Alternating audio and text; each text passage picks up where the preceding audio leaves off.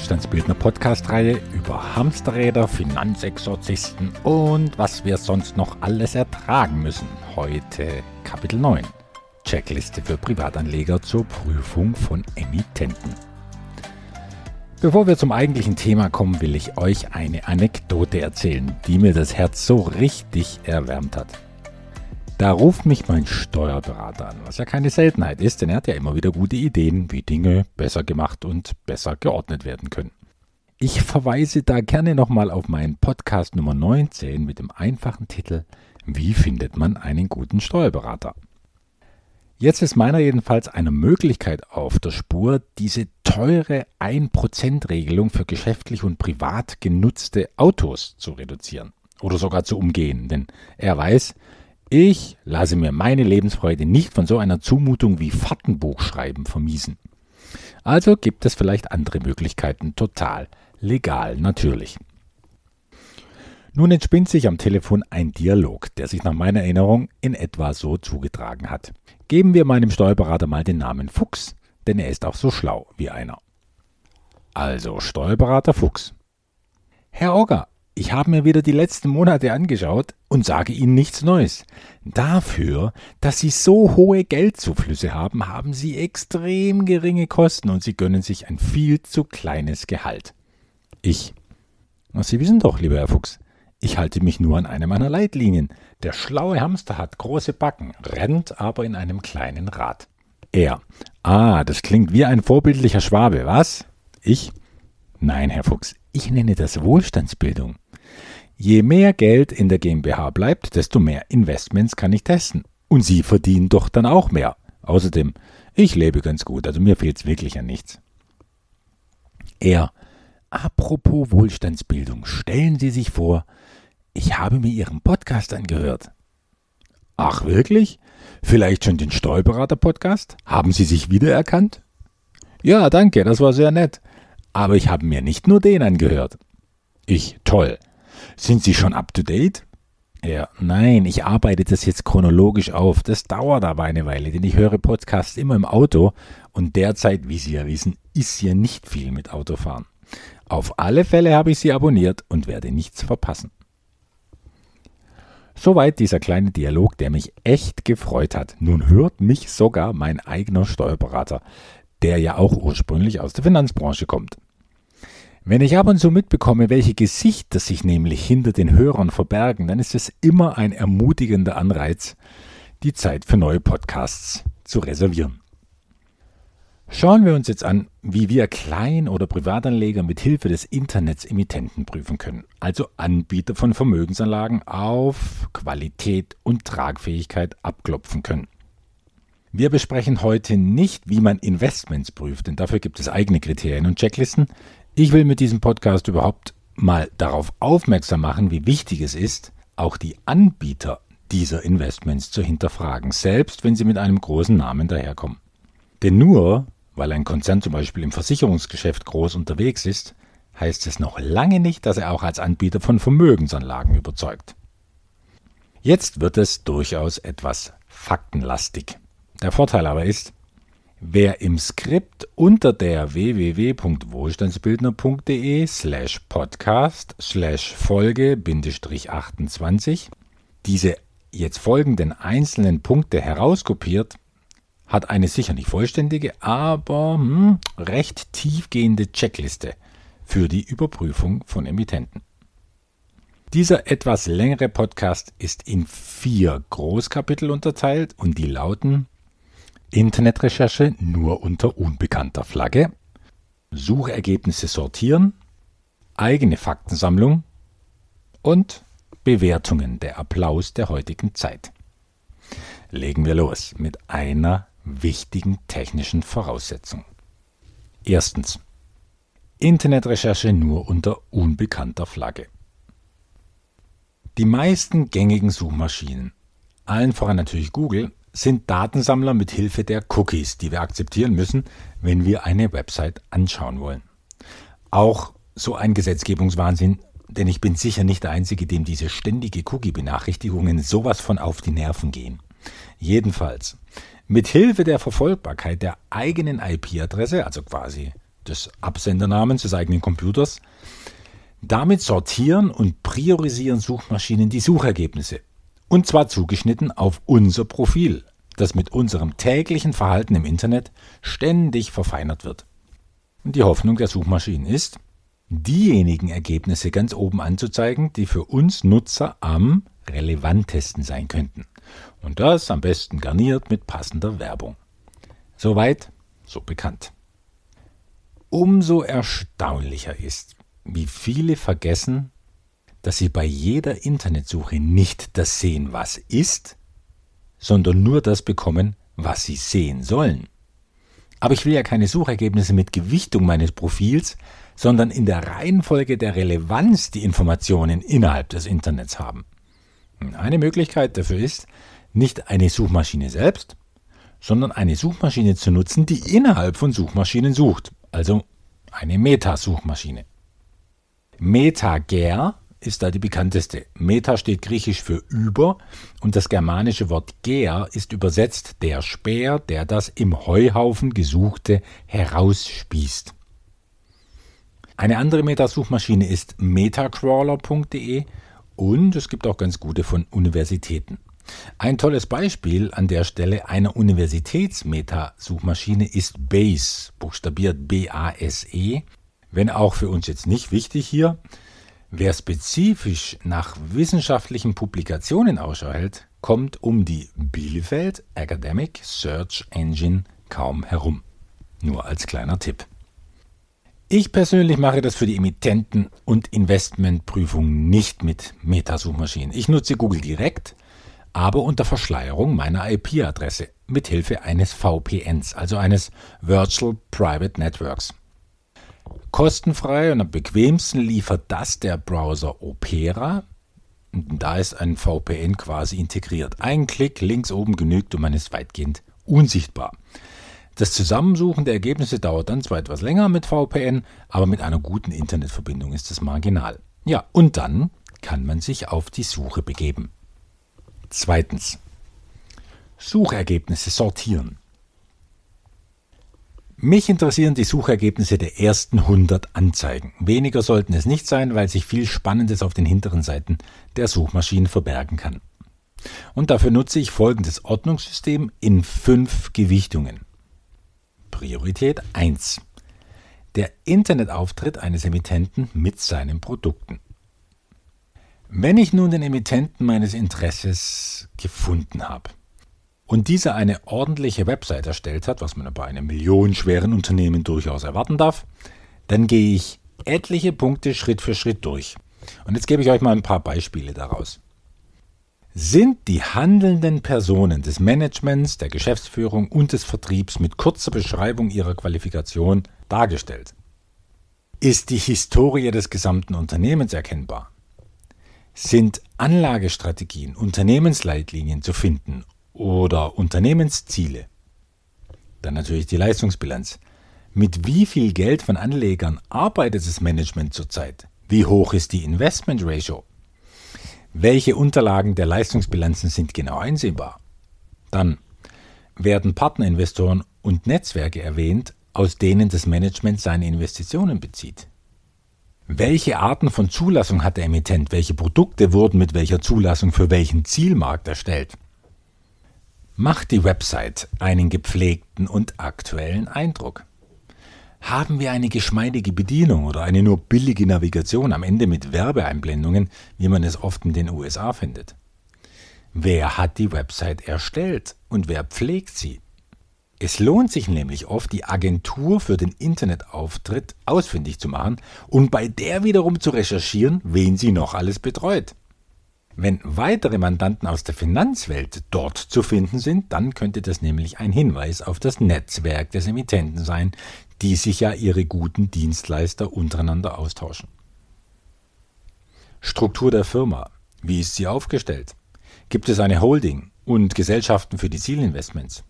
Welche aktuellen Produkte haben wo auf der Welt in was investiert?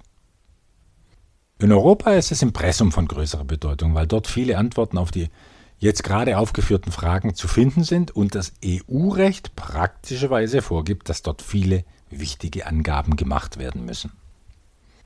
Ziel der Analyse ist klar, ein Gefühl für den Anspruch des Emittenten an Transparenz und Offenheit zu bekommen. Wenn so hinter allgemein gehaltenen Aussagen immer gleich kommt, für weitere Informationen treten Sie mit uns in Kontakt, dann, dann ist mir das akquisitorisch zu aggressiv und macht keinen guten Eindruck, wenn es um Offenheit geht. Naja, und darüber hinaus fände ich es natürlich sympathisch, wenn eine Homepage modern, aber nicht überladen, sondern stringent und schlank daherkommt mit angenehmer Menüführung. Priorität 2. Filme und Videos. Bewegte Bilder von Leuten, die zur Sache etwas zu sagen haben, sei es auf der Website oder auf Plattformen wie YouTube, die sind natürlich eine dankbare Fundgrube, um auch die Menschen hinter einem Unternehmen einschätzen zu können. Wenn ich dann solchen Leuten zuhöre, dann will ich ein Gefühl dafür bekommen, ob da ein scharfer ökonomischer Verstand vor mir sitzt, mit Sinn für Zusammenhänge und Trends. Und sind aus dem, was er sagt, Leitlinien zu erkennen? Ist der Mensch auch diesen treu? Und konzentriert er sich äh, auf seinen Bereich innerhalb der Finanzwelt oder meint er mit einem Bauchladen Punkte zu machen? Priorität 3. Artikel des Managements. Da habe ich am liebsten selbst verfasste redaktionelle Beiträge, sei es in Fachzeitschriften oder Zeitungen, aber auch in Blogs, Büchern und Newsletter-Archiven, in denen ein Emittent über sich selbst und seine Projekte berichtet. Dann kommen wir schon zur Priorität 4, Artikel und Berichte über das Management. Wenn dazu einige Suchergebnisse aufploppen, ist natürlich das Renommee der Medien, die über das Management berichten, ein erster Ansatzpunkt für die Werthaltigkeit eines Artikels. Es ist nun mal ein gewaltiger Unterschied, ob die Washington Post oder New York Times etwas publiziert oder haben wir es mit Fox News und anderen Revolverkanälen und Billigblättern aller Bildzeitung zu tun. Ein großer Pluspunkt ist in jedem Fall gegeben, wenn sich explizite Wirtschaftsmedien mit einem Emittenten beschäftigen. Naja, in Deutschland ist das das Handelsblatt. Da ist das Handelsblatt die erste Anlaufstelle. Aber da dieses Blatt über die für mich oft spannendsten Gelegenheiten und Unternehmen nicht oder nur am Rande spricht, nehme ich fast immer den Wirtschaftsteil der neuen Züricher Zeitung dazu. Priorität 5. Nicht professionelle Einträge wie Foren oder Artikel in fachfremden Medien. Erst jetzt also weit hinten in meiner Liste beschäftige ich mich mit Foren oder Artikeln, wie sie manchmal auch in der Brigitte oder in einer Sportillustrierten auftauchen können, wenn diese ihren Lesern einen Einblick in die Finanzwelt geben wollen. Naja, und wenn es um Foren geht, verweise ich da nochmal auf den Podcast Nummer 26, wenn die Presse zum Erpresser wird. Dann sollte man nun wirklich niemals versäumen, die Foren selbst zu überprüfen, inklusive der Leute, die sie betreiben. Ganz ehrlich, im Gegensatz zu Computer und Technik oder auch Gesundheitsfragen kenne ich für Finanzen kein ernstzunehmendes Forum. Zumindest keins, dessen Studium mir einen Mehrwert für meine Entscheidungen bringen würde. Denn entweder es ist harmloses Geschnatter von Leuten, die viel Zeit haben, sich im Internet Anerkennung zu erhecheln, nur weil auf das Zeug, was sie schreiben, vielleicht andere reagieren. Oder es handelt sich tatsächlich um kriminelle Foren. Wer den Namen dieser Foren selbst googelt, der bekommt schon in den Suchergebnissen voller Verbrechervokabular deutliche Hinweise darauf, womit man es zu tun hat. Und spätestens dann, naja, dann sollte sich das Studium solcher Quellen erledigt haben. Quellen, ja, auf die leider bis heute eine Menge Leute ihre Meinung bauen. Und schlimmer noch, wofür die obendrein Geld bezahlen, um Zugang zu irgendwelchen ominösen Mitgliederbereichen zu haben. Und da sage ich nur, ha, das Internet hat halt für jeden ein Plätzchen übrig, der unbedingt Geld loswerden will. Für absoluten Schund. Fazit soweit. Mit der Priorisierung aller Suchergebnisse will ich ein möglichst stimmiges und gut einzuordnetes Gesamtbild des Emittenten bekommen. Und jetzt geht es weiter auf eigene Faust. Drittens. Eigene Faktensammlung. Sich in den Weiten des Internets und nicht so sehr von Suchergebnissen abgelenkt umzuschauen, ist für mich besonders in drei Punkten empfehlenswert. Erstens. Nahezu immer tritt ein Emittent und auch sein Angebot in einem Firmengewand auf, meistens in einer GmbH, GmbH und Co. KG oder einer Aktiengesellschaft, beziehungsweise in den entsprechenden Pendants im Ausland. Über diese Firmen lassen sich oft sämtliche verfügbare Jahresberichte finden. Wenn auch oft kostenpflichtig, aber nicht immer.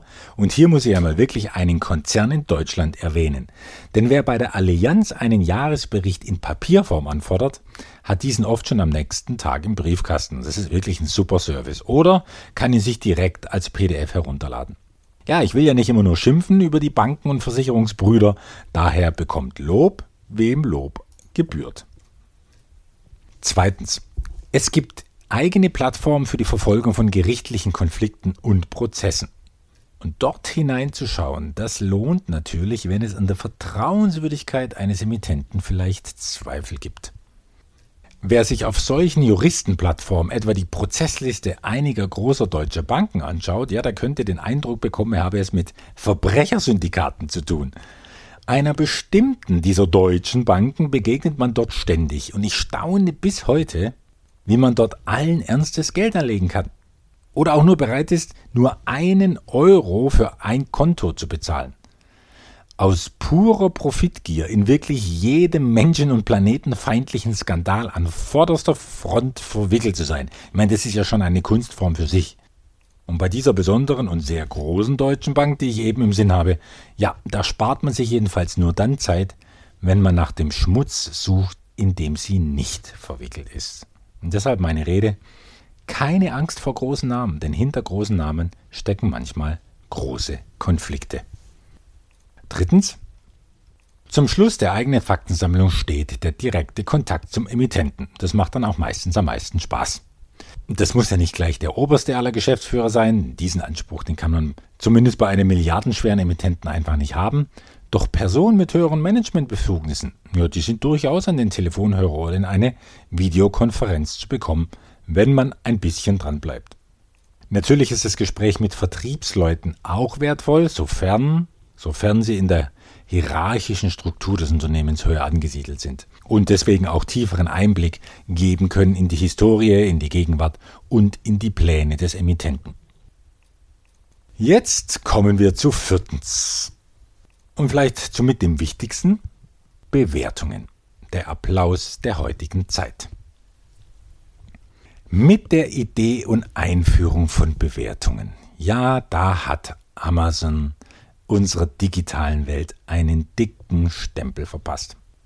Studien zeigen, dass 88 Prozent aller Internetnutzer Wert legen auf Bewertungen und 35 Prozent lesen sie sogar regelmäßig.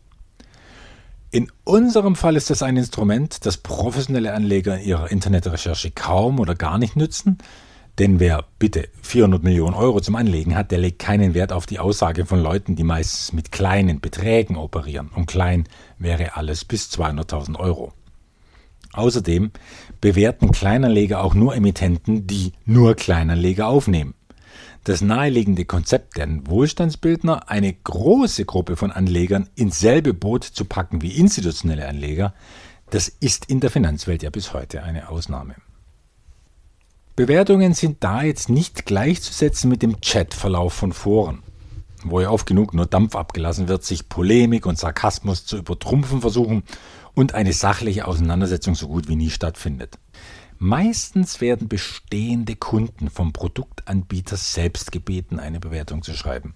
Und so eine Meinung kann als Aussage eines Insiders quasi wirklich richtig wertvoll sein. Und alle Suchmaschinen schätzen solche Aussagen als sehr wichtig ein, denn sie stellen eine Brücke dar zwischen einem Produktanbieter und dem interessierten Endverbraucher. Google ist Vorreiter darin, gut beleumundete Unternehmen an die Spitze der Suchergebnisse zu platzieren. Echte Bewertungen haben also einen enormen Einfluss auf das Ranking und damit ist die große Frage, was ist in der Finanzwelt eine echte Bewertung und was ist Fake? Da es gar nicht so schwer ist, Fake-Bewertungen zu entlarven, empfehle ich wirklich jedem, sich mehr Zeit für das Studium möglichst vieler Bewertungen zu machen, wenn sie denn vorhanden sind. Machen wir doch den Test. Am besten mit einer Plattform, die auf den ersten Blick geradezu anrüchig daherkommt mit ihren Bewertungen. Die Wohlstandsbildner. Das sind nämlich Stand heute 138 Aussagen, gesammelt auf Google My Business, Facebook, Proven Expert und Kennst du einen? Als erstes geht der Blick natürlich zum Sternedurchschnitt. dieser genialen Erfindung von Amazon und da schneiden die Wohlstandsbildner bedenklich ab. 4,97 von 5 Sterne. Warum ist das bedenklich? So viele 5 und 4 Sterne Bewertungen können ja nur Fake sein. Und tatsächlich zeigen Studien, dass sich 4,5 Sterne Bewertungen dreimal besser verkaufen als 5 Sterne Bewertungen. Weil viele hinterfragen zu positive Bewertungen und auch das ist ein Werk Amazons mit den einst vielen Fake Produktschwärmereien und dann sorgen negative Bewertungen tatsächlich für Vertrauen. Ja, verrückte Welt, wo das Gute zum Bösen und das Böse zum Guten wird, genau wie auf den Erpresserforen. Was soll ich da nun machen? Diese 138 Bewertungen Stand heute behandeln entweder meine Beratungsarbeit oder das Wohlstandsbildner Finanzseminar. Ja, und niemand war zumindest so enttäuscht, dass er das hätte hinschreiben müssen. Um diesem Too Good to be True zu begegnen, einige Teilnehmer werden sich jetzt erinnern, habe ich das Thema in einigen Seminaren auf die Agenda gesetzt und ausdrücklich darum gebeten, Bewertungen mit niedrigerer Sternenzahl abzugeben, damit wir nach außen vertrauenswürdiger rüberkommen. Ja, ich gestehe also hiermit, nein, ich bekenne mich schuldig, Leute angestiftet zu haben, Fake-Bewertungen zu schreiben, jawohl, damit nämlich der Sterne-Durchschnitt endlich mal sinkt. dann waren auch einige so freundlich, mal nur drei Sterne zu verpassen.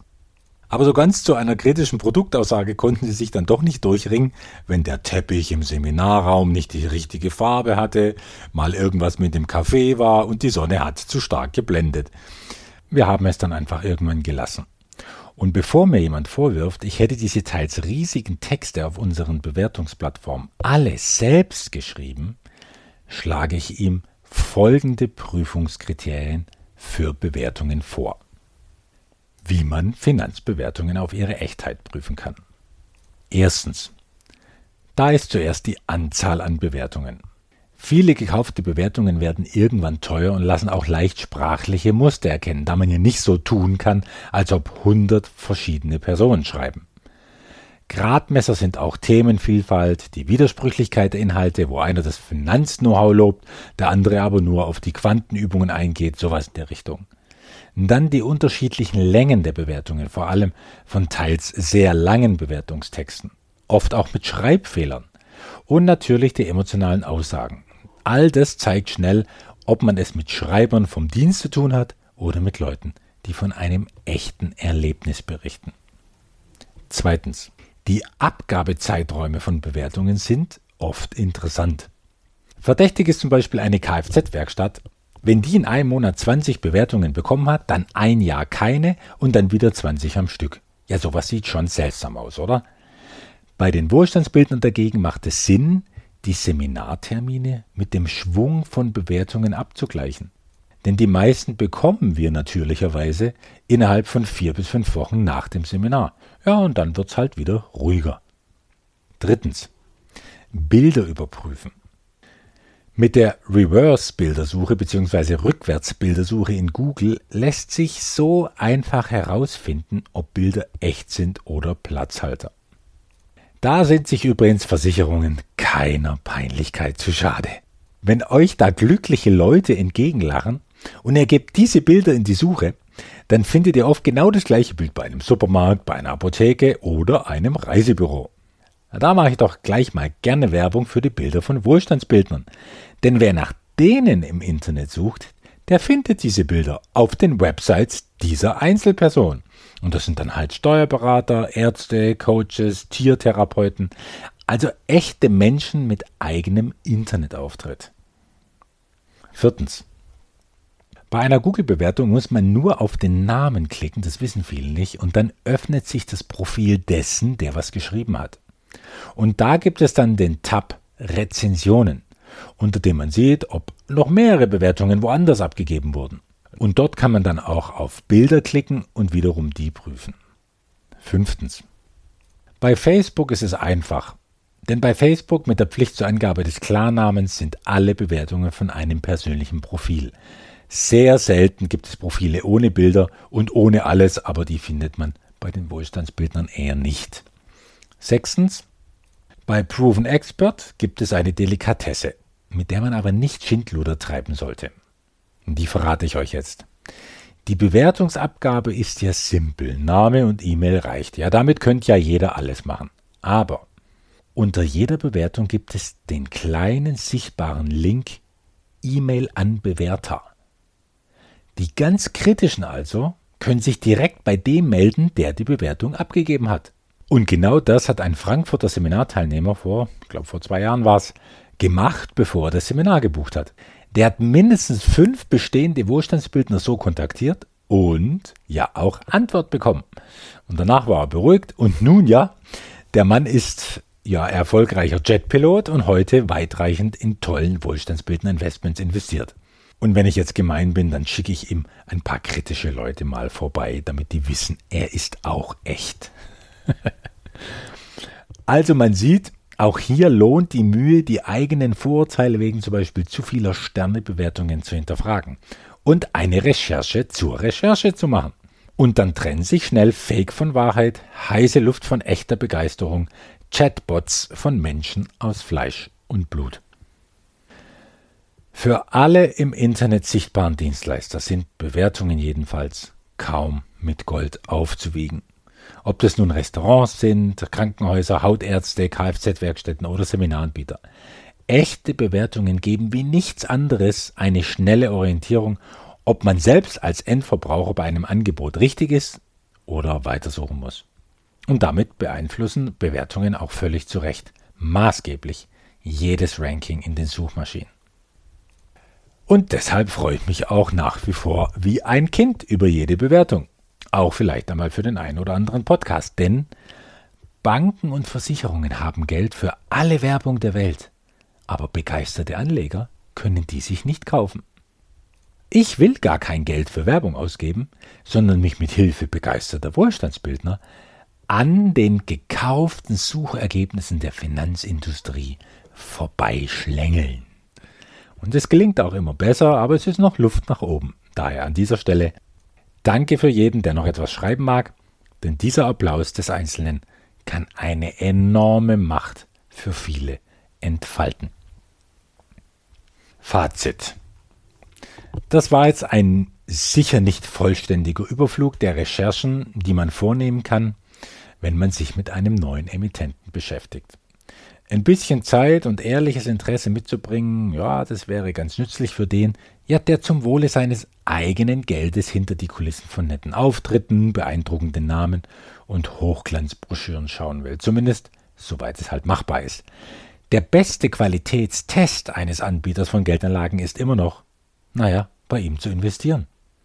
Genauso wie die Piloten sagen, wie das Wetter ist, weiß man nur dann, wenn man zum Wetter hinfliegt. Nur, dass man mit dem Flugzeug umdrehen kann, aber ein Investment halt oft verloren ist, wenn sich der Emittent als Krücke herausstellt. Doch dafür gibt es ja für den eigenen Vermögensaufbau dann ganz ungefährlich in einem Wohlstandsbildner Portfolio die Säule 4. Im nächsten Podcast dieser großen Hamsterradreihe geht es einmal nicht um Finanzthemen, sondern um den Rahmen, der all diese Finanzthemen beleuchtet. Ja, es geht um die Plattform der Wohlstandsbildner selbst.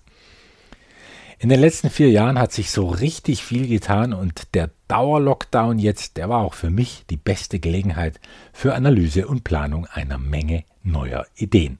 Und darum geht's in der nächsten Folge, die den ambitionierten Titel trägt Noch mehr als nur mehr Geld. Die Wohlstandsbildner wachsen. Ich weiß, für meine sonst bescheidene, zaghafte, ja fast schüchterne Art klingt es etwas laut, doch nicht ohne Grund. Und das will ich gerne erläutern mit der Aussicht auf hoffentlich spannende Dinge, die da kommen. Bis dahin.